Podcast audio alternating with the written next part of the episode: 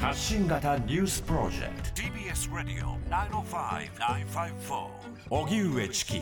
セッション国会施政方針演説に対する代表質問。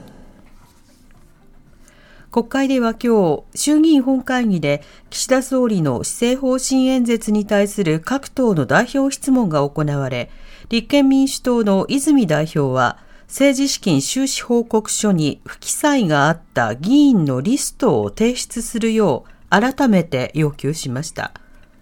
これに対し岸田総理は派閥の政治資金収支報告書の訂正作業が順次行われているとした上で、訂正作業を踏まえつつ可能な情報提供をすると述べるにとどめています。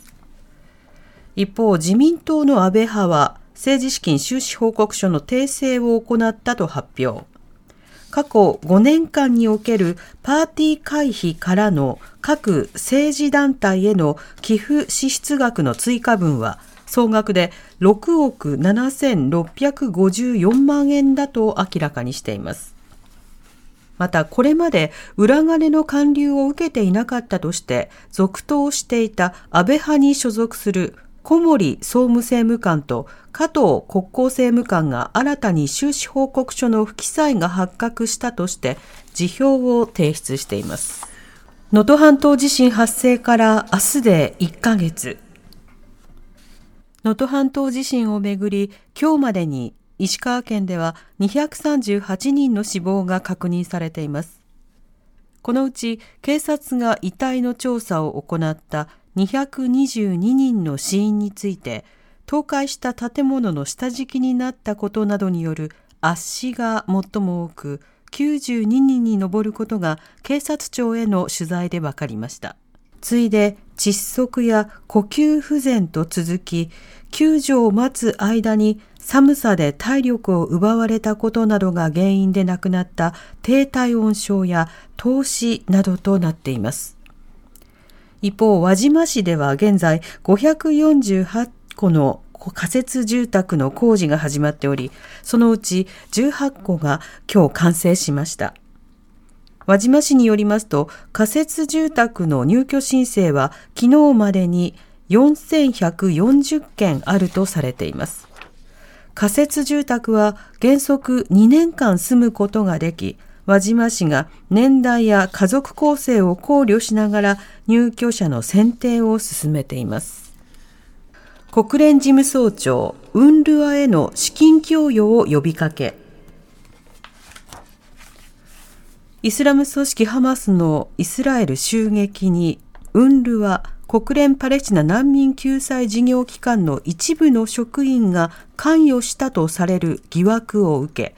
各国の資金が一時ストップしている問題の続報です。国連のグテーレス事務総長は30日、緊急の会合を招集し、深刻化するガザの人道危機の状況を説明した上で、住民を支援するために資金の提供を再開するよう各国に呼びかけました。しかし、最大の資金提供国であるアメリカの国連大使は、人道支援活動は必要不可欠としながらも、資金拠出を再開する前に抜本的改革が必要だと強調しました。そのような中、イスラエル軍はヨルダン川西岸でも攻撃を継続していて、現地保健当局によりますと、30日には医師などを装ったイスラエル兵が病院を襲撃して、パレスチナ人3人を殺害したということです。